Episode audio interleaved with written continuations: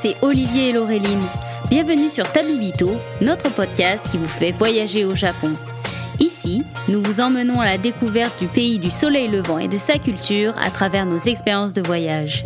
Tabibito, c'est aussi un podcast qui va à la rencontre de ceux qui y ont vécu ou qui s'y sont expatriés. Alors, partons maintenant ensemble à la découverte du pays du soleil levant.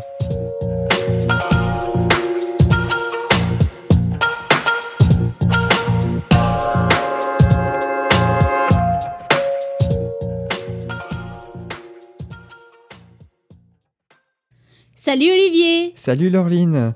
Bonjour à tous et à toutes. Bonjour à tous et à toutes et très content de vous retrouver pour ce premier épisode de la saison 4 du podcast.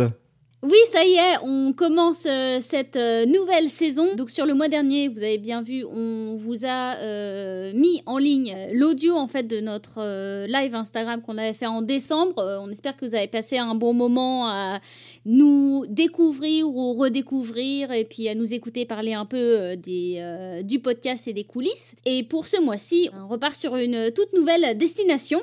Mais juste avant, on voudrait féliciter le gagnant de notre concours puisque euh, nous avons passé la barre des 30 000 écoutes euh, tout épisode et toute saison confondue. Donc on avait lancé un petit concours avec des goodies qu'Olivier était allé chercher euh, lors de son voyage au Japon. Donc félicitations donc à Johan et merci à tous et à toutes en tout cas d'avoir participé.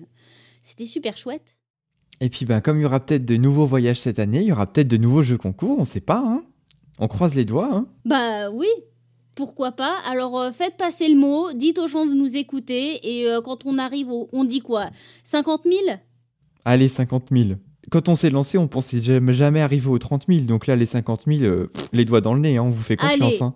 Finger in the nose, donc vous faites passer le mot, vous faites écouter à toute la famille, et aux 50 000, on lance un nouveau, un nouveau concours. Et donc, euh, eh bien pour ce mois-ci, ça va être toi Olivier qui va nous parler d'une destination que tu as fait bah, sur ton dernier voyage en novembre. Ça va être euh, assez sympa puisqu'en fait on part euh, dans une destination qui est un peu rassemble le meilleur de l'automne et du printemps.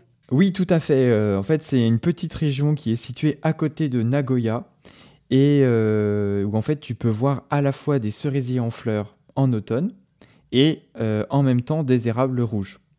Donc c'est vraiment hyper unique, c'est atypique, je crois pas qu'il y ait d'autres endroits au Japon où tu puisses avoir euh, des érables avec des cerisiers en fleurs. Et donc j'y suis allé en, novembre et c'était vraiment très très très chouette, ça fait vraiment partie de l'un de mes coups de cœur sur ce, sur ce séjour de trois semaines. Donc euh, bah voilà, je me suis dit que j'allais euh, vous en parler.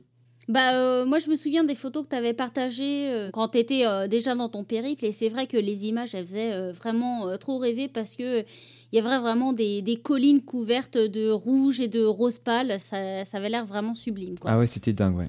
Bon, et donc du coup, euh, parce qu'il me semble que tu avais dû louer une voiture pour euh, y accéder, est-ce que tu peux nous parler un peu de comment on y accède à ce, euh, cette contrée magique? Ouais, alors bah, en fait, donc du coup, c'est Obara, donc la petite vallée des érables et des cerisiers. Donc ça, ça peut se faire en journée aller-retour avec les transports en commun, mais tu as quand même deux heures quasiment de trajet, aller deux heures retour. Et puis comme c'est un petit peu paumé dans les montagnes à l'est de Nagoya, ben voilà, enfin, si tu ne vérifies pas correctement tes horaires, tu peux vite te faire avoir et euh, du coup louper le bus ou être pris par le temps. Donc c'est pas idéal idéal. Donc du coup j'étais parti assez rapidement pour prendre la location de voiture. Et puis en faisant mes recherches, je me suis rendu compte qu'à côté d'Obara, il y avait une autre vallée où là il y a que des érables qui s'appelle Kolankei et en fait, tu peux euh, faire une journée où tu fais les deux sites en même temps, en boucle voiture. Donc je me suis dit, bon, quitte à payer la voiture, euh, j'ai rentabilisé, je vais me lever super tôt, et puis on va se faire une méga grosse journée euh, location de voiture pour faire les deux. Et t'étais parti du coup à quelle heure le matin ça, te faisait quoi comme horaire? Bah, J'avais loué à 8 heures. j'ai fait 8 heures et rendu de voiture à 19h30. Oh, ça va, c'est pas si tôt et tard que ça. Ça fait une journée remplie, mais. Euh, en fait, j'ai pris quasiment l'amplitude maximale du loueur de, de voiture qui était à côté de mon hôtel. Et en me disant aussi, euh, comme c'est la première fois que je loue une voiture au Japon, c'est un peu. Euh, voilà, j'avais peur de peut-être prendre un peu plus de temps pour me diriger, euh, être moins à l'aise avec la conduite. Et je me suis dit, voilà, faut pas que je me stresse à rendre la voiture, par exemple, à 17h ou 18h, hmm. pour bourrer en rentrant, pour éviter la surprime en, en, rendant la voiture en retard, quoi. Alors du coup, ça t'avais fait quoi comme euh, parce que tu étais resté sur Nagoya euh, pour la nuit et t'avais lou- loué depuis euh, Nagoya Ouais. pour aller dans les vallées. Ça fait quoi un peu comme circuit? Alors en fait, ah oui, donc j'avais mon hôtel pour 5 jours à Nagoya et sur une journée, j'avais réservé une voiture qui était donc le, le loueur était juste à côté de mon hôtel, donc j'ai pas perdu de temps. Mhm. J'avais un peu plus d'une heure, un peu à peine une heure pour aller au, à Obara pour voir les cerisiers avec les érables. Ensuite, j'avais à peu près 40 minutes pour rejoindre la vallée de Korankei Mhm. et à nouveau une heure pour rentrer. D'accord. Donc euh, voilà, avec les pauses et puis les sites à voir, finalement, tu sens pas vraiment la route. Et surtout, ce que j'ai vraiment beaucoup aimé, c'est euh, le- déjà le départ de Nagoya quand tu prends ta voiture. Tu quittes la ville avec, sur les grandes avenues et en fait, tu traverses des avenues qui sont bordées de- d'immenses ginkgos euh, complètement dorés. et rien que ça, en fait, ça fait presque partie de, du voyage et de l'expérience parce qu'en fait, en train, bah, du coup, tu es sur des lignes un peu moches, urbaines, avec Mhm. que des bâtiments. Et là, pendant un quart d'heure, 20 minutes, tu quittes la ville et t'as que des magnifiques euh, avenues bordées de ginkgo. Et c'était trop, trop chouette, quoi.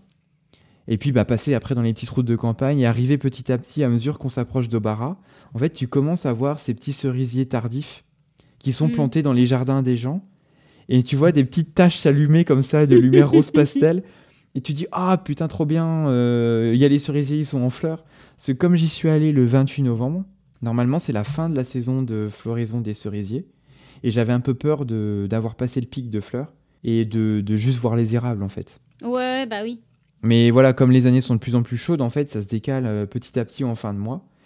Et au final, euh, bah, j'y suis allé euh, vraiment en plein pic. Et euh, ouais, donc du coup, pour le côté pratique de la voiture, en fait, pour se rendre compte du tarif, la journée m'a coûté à peu près euh, euh, 9000 yens en transport. Ouais.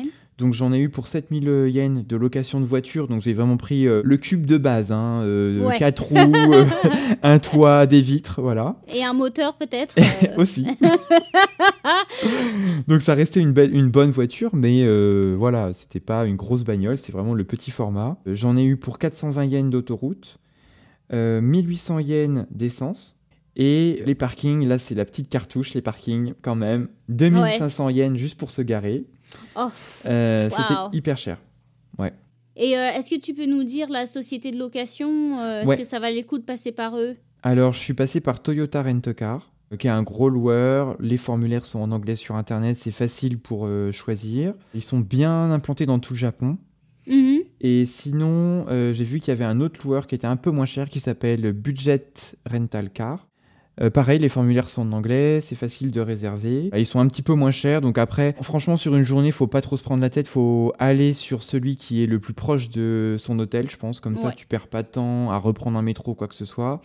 Et ce que j'avais fait avant, j'avais vérifié les avis sur Google. Mhm. Euh, et les gens étaient contents euh, du staff. Et euh, contents aussi, les étrangers étaient contents euh, voilà, des relations qu'ils avaient pu avoir avec les employés. Donc du coup, je m'étais dit, ben voilà, celui-là est pas mal, euh, Toyota, euh, donc la station Toyota qui était à côté de Sakai, en centre de Nagoya. Ouais, ça t'avait rassuré un peu de lire Ouais, des avis ouais, positifs. Ouais. Bah tu vois, c'était ma première fois, et puis bon, voilà, il y a l'histoire des garanties, machin. Et puis d'ailleurs, on n'oublie pas, on rappelle juste rapidement que pour conduire au Japon, il faut que vous traduisiez votre permis. Euh, le permis international n'est pas reconnu, donc c'est vraiment euh, traduire son permis qui, marche en fait, qui vous permettra de louer une voiture. Ah, et ça, Roxane en a parlé dans notre épisode euh, de la première saison où elle expliquait comment louer un van au Japon. Voilà, donc euh, n'hésitez pas à retourner sur cet épisode. Là aujourd'hui, on voulait vous reparler un peu de la voiture parce que c'est sur euh, Roxane était partie sur un mois avec une location de van. Donc là, on, voulait vous en reparler un peu plus euh, rapidement, mais pour vous donner un autre chiffre de grandeur post-Covid aussi sur une location sur une journée. Et le seul truc que je voulais ajouter, c'est que j'ai fait une grosse connerie en louant la voiture. Mais vraiment une grosse connerie. C'est que, en fait, euh, j'avais retiré pas mal de cash et j'avais l'habitude de payer en cash. Et Mhm. bêtement, j'ai payé ma voiture en cash, en espèces. La grosse connerie, puisque du coup, comme je n'ai pas payé avec ma carte bancaire française Visa Premier, je n'avais aucune garantie en cas Ah d'accident. ouais. Ah merde. Et du coup, il y a un moment donné, je me suis dit, euh, c'est peut-être pour ça que le gars à l'accueil m'a insisté lourdement à trois reprises quand il Ouais. m'a montré le formulaire en me disant, vous êtes sûr que vous ne prenez pas les garanties de Toyota? Et moi, ouais, ouais, non, non, c'est bon, je paye en cash.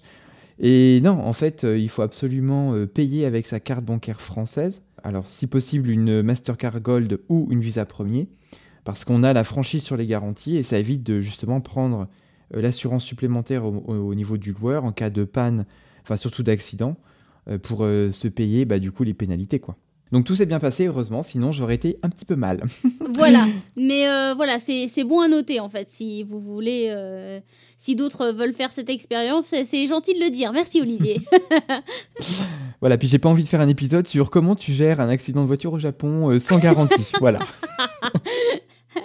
non, malheureusement, faudra trouver quelqu'un d'autre, hein, parce que je pense que euh, même si c'est pour euh, pêcher des, des écoutes, euh, on n'ira pas tenter l'aventure. non. Alors, parle-nous un peu de ce premier arrêt. Donc, tu es arrivé à Obara, la vallée d'Obara en premier. Ouais, donc je suis arrivé vers 9h30 à peu près. Donc c'est là où en fait, première cartouche, le prix du parking, puisqu'en fait ils profitent du flot de touristes pour te faire payer 1500 euh, yens euh, l'emplacement de parking.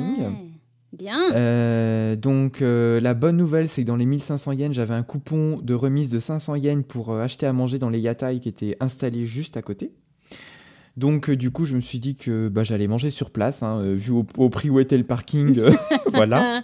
On va rentabiliser. Donc, si tu veux, Obara, en fait, c'est. Alors, le premier parc, il s'appelle Obara Furei Park. Donc, c'est le plus connu qui est mis en avant dans les brochures. Donc, la route, en fait, a fait une espèce de, une espèce de demi-cercle autour d'une petite colline. Mhm. Et en fait, les, les, cerisiers ont été plantés à côté des érables sur toute la colline. Donc, on se gare en haut. Et après, tu as des petits sentiers qui euh, serpentent euh, sinueux à l'intérieur et tu passes au milieu du parc.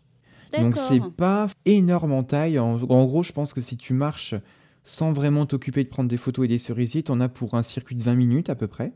Euh, mais bon, bah, tu mets beaucoup, beaucoup plus de temps parce qu'en fait, c'est vraiment magnifique quoi, d'avoir ce mélange des pétales euh, rose pâle avec les érables rouges et c'est vraiment des très, très beaux érables. Parce qu'en plus, ils ont dû avoir euh, la place de pousser. Oui, oui, oui, parce que du coup, t'as pas d'autres arbres qui les gênent. Il y a le côté colline qui fait un peu plantation en escalier. Mm. Donc euh, depuis la route, euh, tu as vraiment cette belle vue. Euh, et puis à l'intérieur, comme les chemins passent du coup sur les courbes de niveau de la colline en serpent, en serpentin, du coup, tu as ces espèces de petits tunnels en fait de, feuilles de, de, branches de cerisier qui viennent au-dessus de toi, mélangées avec les érables. Donc c'était vraiment très très chouette. Et plus tu descends, plus tu arrives en fait vers le, dernier sentier qui longe une petite rivière. Mm-hmm. Et euh, là, tu as des plantations euh, pareilles d'érables et de cerisiers le long de la rivière, euh, avec un petit sanctuaire au bout. Et voilà, c'est vraiment, vraiment chouette. Moi, j'y suis allé, il faisait gris. Donc, même avec le ciel gris, en fait, tu as la lumière des érables qui rajoute du peps en fait autour et qui vient soutenir le rose des cerisiers. Donc, c'était vraiment, vraiment beau, quoi. Et il y avait du monde? Alors, pas tant que ça. Alors, moi, j'y suis allé en semaine. Alors, c'est vrai que le pic de floraison, il est annoncé autour du 20 novembre en principe. Et donc là, sur le site internet, ils te disent venez avec, euh, avec votre patience et votre courage parce que la route est bondée, euh, il y a des bouchons de dingue, évitez les week-ends. Moi, j'y suis allé du coup juste après le pic officiel en semaine et euh, j'ai eu aucun bouchon sur la route. Je me suis garé, il y avait plein de places sur le parking, enfin vraiment aucune contrainte. Ah oui, bon, ça va, ça fait pas du Arashiyama. Ouais, non, franchement, c'était pas. Euh, j'ai pas du tout eu de problème.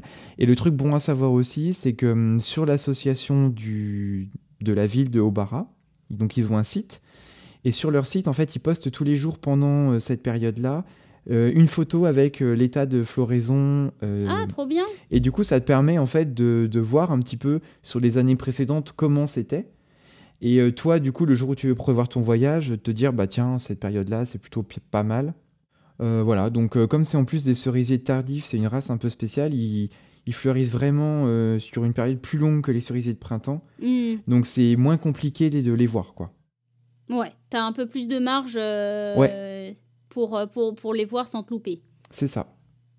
Bah c'est trop cool. Franchement, ouais, moi je me souviens des photos et parce que forcément, quand tu, quand tu penses au Japon, tu dis bon, est-ce que je fais les sakura ou est-ce que je fais les érables? Et là, d'avoir euh, le combo des deux, en fait, c'est. Euh, moi, je pensais, je savais même pas que ça existait, en fait, et euh, ça avait l'air vraiment trop chouette. Bah, j'étais tombé dessus par hasard. je crois que c'était un post que j'avais vu par hasard sur, sur Instagram, et du coup, j'avais retenu le lieu. C'était assez drôle parce que j'en ai parlé avec une amie japonaise qui m'a dit euh, mais je comprends pas le concept parce que pour moi euh, euh, les cerisiers c'est le printemps donc c'est un moment particulier l'automne c'est les érables c'est un autre moment particulier on n'apprécie pas les mêmes choses et là les deux mélangés c'est trop bizarre j'arrive pas à comprendre.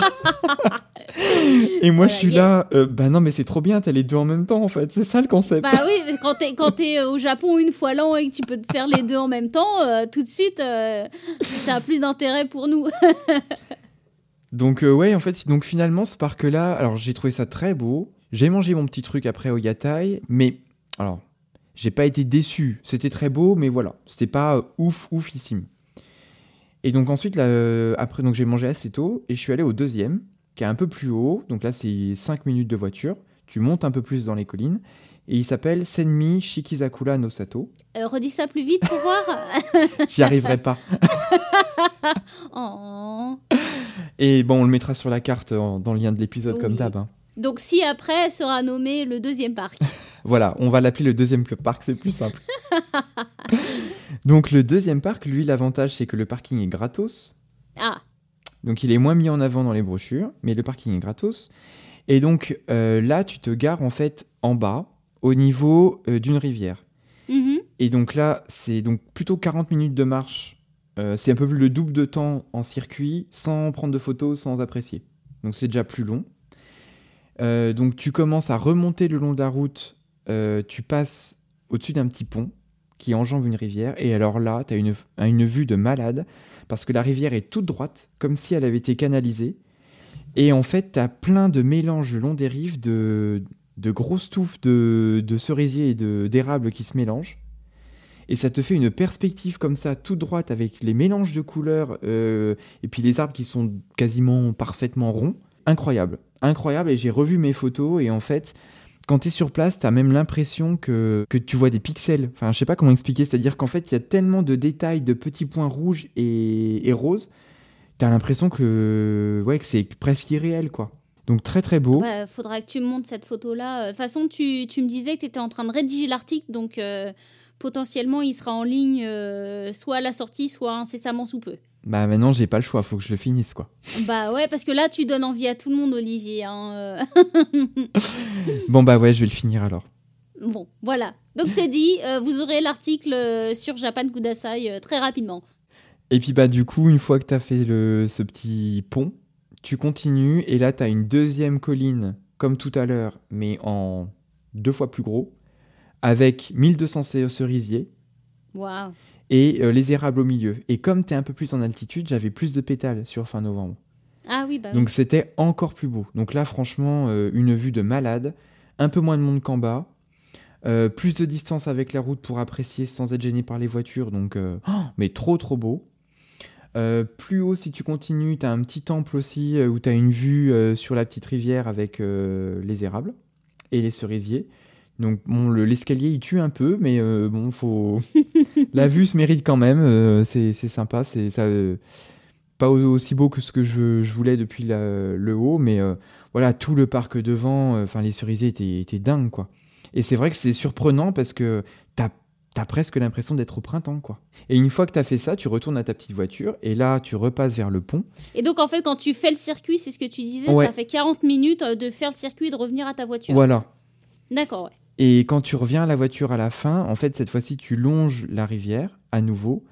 Et là, ben, pareil, en fait, tu as la falaise sur ta gauche, euh, la rivière et les cerisiers et les érables sur ta droite. Et ça te fait un espèce de méga tunnel euh, végétal, en fait. Et avec le, soleil, en fait, qui passait, qui, les rayons étaient filtrés par les, couleurs de, des pétales et des feuilles d'érable. En fait, tu avais presque une lumière au niveau de la, du chemin qui était un peu rosé. C'était incroyable. Alors en photo, ça rend pas autant que, ce que j'aurais voulu, mais euh, la lumière, elle était mais dingue quoi.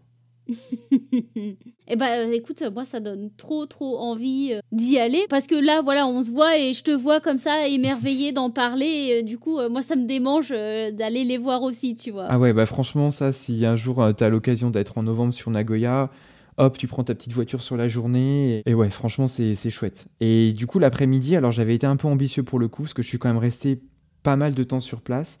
Et j'ai décollé à 14h euh, pour rejoindre Korankei, le deuxième endroit euh, que j'avais repéré. en me disant je pars parce que j'ai pas envie de louper Korankei. Mais en soi, j'aurais pu prendre le temps de continuer à apprécier. Et je pense que c'est ce qu'il faut faire peut-être sur un séjour, c'est se dire ça sert à rien de décoller aux aurores, décoller un peu plus tard et, euh, vraiment consacrer sa journée à, ce site parce que c'est vraiment vraiment beau. Korankei, je suis arrivé du coup euh, sur le coup des 15 heures. Donc euh, en fait c'est super grand. Je pense qu'en distance de marche, alors pareil en mode je marche et je regarde rien, il y a bien pour une heure facile de, marche si ah c'est si pas deux heures. donc en fait, tu te gares pareil au niveau du, du, village petite cartouche de 1000 yens de parking. yes. Voilà. Donc ça commence en fait sur une rivière. Donc la rivière fait un grand fer à cheval autour d'une grande colline.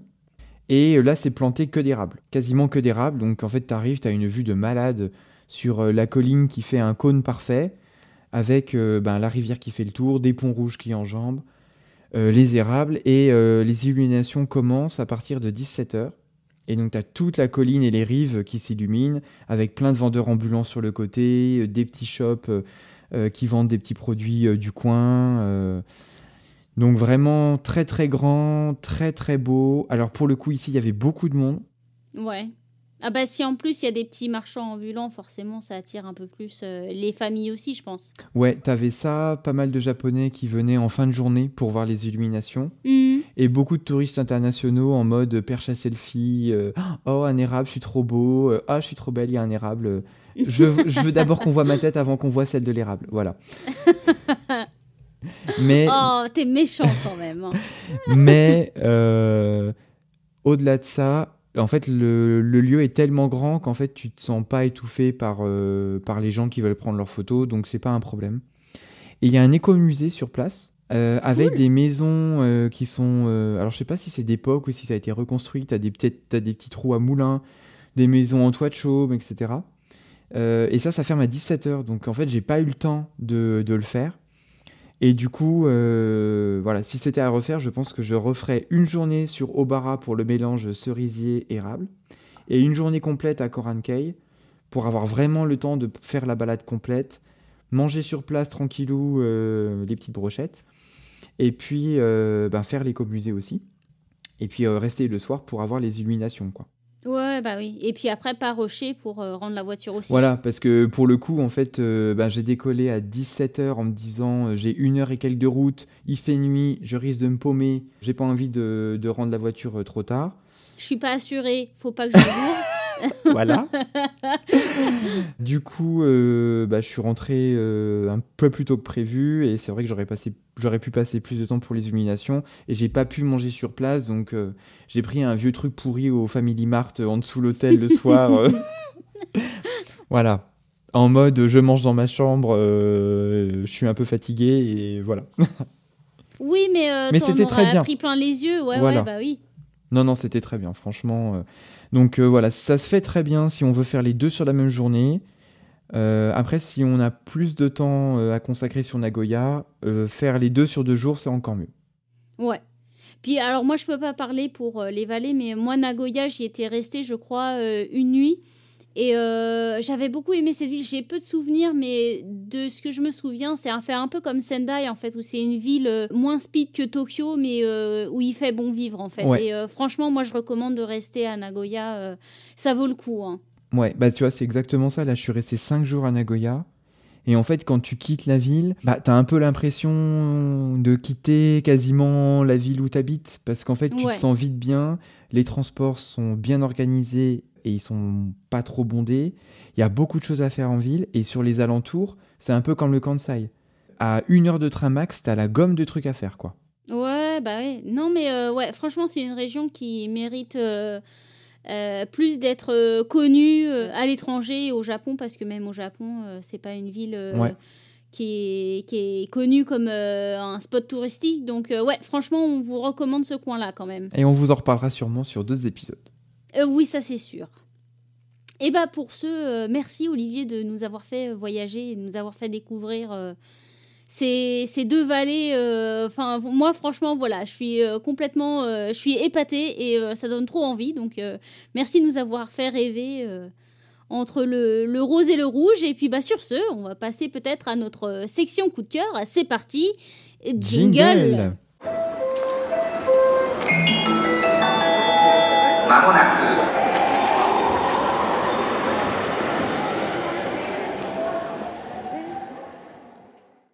Et donc nous voici dans la section coup de cœur et comme j'ai beaucoup parlé, je te laisse la main, enfin plutôt le micro, Laureline. Du coup, qu'est-ce que tu as choisi pour ce mois-ci? Alors ce mois-ci, je vais euh, vous parler d'une artiste qui euh, me transporte directement dans les années 2000 parce que dernièrement, j'ai re re re x fois revu le film Wasabi. Si vous connaissez pas, c'est un film qui a, été produit, je crois, par Luc Besson euh, avec Jean Reno et euh, moi, qui, qui est un de mes premiers souvenirs euh, de, de mon imaginaire euh, du Japon quand j'étais adolescente. Et dedans, en fait, je trouve il y a une très belle bande originale et qui inclut l'artiste Chihiro Onitsuka. La chanson s'appelle Rasen et en fait je me suis rendu compte en re-regardant ce film que dès que la musique arrive euh, dans le film, en fait, j'ai les larmes aux yeux, j'ai cette vague de nostalgie qui m'imprègne euh, parce qu'il y a la voix, il y a le ton, c'est la pop des années 2000 euh, japonaise et tout de suite ça me remet dans cette époque pré-Japon vécu en fait pour moi. Et ça me replonge direct dans ce moment où où il y avait tout était possible, où je rêvais de ce que pouvait être le Japon et comment je pouvais le vivre. Donc vraiment, dernièrement, je me suis remise sur Spotify la playlist Chihiro Onizuka et et tout ça s'écoute mais euh, tout seul comme ça et j'aime beaucoup sa voix aussi qui est très suave et c'est pas du c'est pas de la pop euh, trop énervée non plus tu vois mm. c'est c'est de la pop ambiance et euh, moi franchement je vous recommande parce que même maintenant je pense que ça s'écoute tout seul. Donc voilà Chihiro Onitsuka. Eh ben j'irai ajouter ça aussi de mon côté. J'espère qu'ils sont calés sur 10 heures du coup. Oh bah il y a pas de raison. Il y a pas de raison. Bon alors et toi Olivier, c'était quoi ton coup de cœur pour euh, ce mois de rentrée de Tabibito? Alors pour moi le coup de cœur, ça a été la série Blue Eye Samurai. Ah ben moi je l'avais repéré quand je l'ai vu euh, sur Netflix apparu, je l'ai mis à toi je te regarderai. Ouais, je crois qu'elle est sortie en novembre. Du coup, on l'a, j'ai quand même, j'ai commencé à pas mal la regarder sur les vacances euh, de Noël parce que j'avais un petit peu de temps. Et vraiment, c'est un méga méga coup de cœur. ça fait longtemps que j'avais pas vu une série de cette qualité-là. Euh, donc c'est une série d'animation euh, plutôt adulte quand même, c'est pas du tout euh, manga gamin hein, pour le coup. elle a été écrite par un couple américain, donc c'est Michael Green et Amber Noizumi, et elle est animée par une société française qui est Blue Spirit. Et l'animation, la qualité de l'animation, c'est un truc de malade. Vraiment, le... alors la qualité de l'animation est folle, les plans sont dingues. Il y a vraiment des plein d'arrêts sur l'image que tu pourrais faire en disant je veux ça en fond d'écran, je veux ça en photo. c'est fou. Vraiment, c'est extrêmement bien travaillé. Au niveau des sons aussi, ils ont énormément travaillé le côté euh, euh, ambiance sonore. Mhm. Euh, donc très immersif. Il y a des recherches aussi historiques qui ont été faites. alors même s'il y a quelques libertés, mais en tout cas, ils ont vraiment travaillé avec des, bah, des spécialistes pour éviter de faire un truc qui soit complètement euh, euh euh, oh bah tiens, on va globalement mettre une pagode, on va la mettre rouge pétante et puis ça va Genre, passer. Euh, Dragon Ball. voilà, c'est pas du tout, c'est pas du tout le, truc. Donc l'histoire se passe en fait pendant l'époque Edo au Japon. Et donc on suit Mizu, qui est en fait un. Alors au départ, on pense que c'est un samouraï, mais très vite, au bout de la du premier épisode, donc je ne spoile pas, on se rend compte que ce n'est pas un samouraï, mais une samouraï. Ouh. Et une samouraï métisse aux yeux bleus qui s'est formée un petit peu toute seule et qui va chercher à se venger de quatre, euh, de quatre personnes euh, occidentales qui séjournent toujours illégalement au Japon après la fermeture des frontières. Et donc voilà, je vous en dis pas plus, mais le, le point de départ de l'histoire, c'est ça. D'accord. Donc il y a quelques plans qui sont un peu trash, mais euh, voilà, ça, ça, voilà, ça se regarde très bien. Et euh, voilà, vraiment l'ambiance sonore, euh, la qualité des images, la qualité du scénario aussi. Mhm. voilà, chouette. Moi, c'est toujours ça. J'ai toujours un peu peur avec les séries comme ça, qui sont pas faites au Japon, mais qui parlent du Japon, où j'ai toujours peur qu'il y ait un peu trop de liberté. avec, même si je suis pas, tu sais, complètement. Euh, au point sur mon histoire euh, japonaise, tu vois, ou quand tu sens qu'il y a trop de liberté, où je décroche et je me dis non, ça va pas être possible. Je valide pas en fait. Donc euh, j'avais un peu peur de ça sur cette série. Eh ben pas du tout. Franchement, c'est pas du tout un truc où ils se sont dit allez, le Japon ça marche, on va faire un truc, ça va marcher, on, on se donne pas trop les moyens et dans tous les cas, on, on s'y retrouvera et pas du tout. Vraiment, il y a un boulot de malade. Hmm. Bah, quelques adaptations, mais, mais franchement, c'est très très chouette. Et graphiquement, euh, grosse claque. Ouais. Eh ben écoute, ça donne trop envie. Bah, J'espère qu'avec tout ça, chers auditeurs, ce premier épisode de notre saison 4 euh, vous a plu. Mais ça y est, on est reparti dans une toute nouvelle saison avec de nouvelles destinations de nouveaux invités. On a hâte de vous parler de tout ça et de vous présenter parce qu'on s'est mis en contact avec euh, nos invités et euh, il me semble qu'ils ont tous et toutes répondu oui. C'est ça. Et il y en a même qui commencent déjà à travailler sur ce qu'ils vont dire sur les épisodes. Voilà, donc on a trop hâte, ça va être encore génial. Merci encore à tous et à toutes euh, bah, pour euh, ces trois années et cette nouvelle quatrième année de podcast. Euh, on espère que vous prendrez autant de plaisir à nous écouter. Eh ben merci à tous, merci pour vos écoutes et à très bientôt. À très bientôt.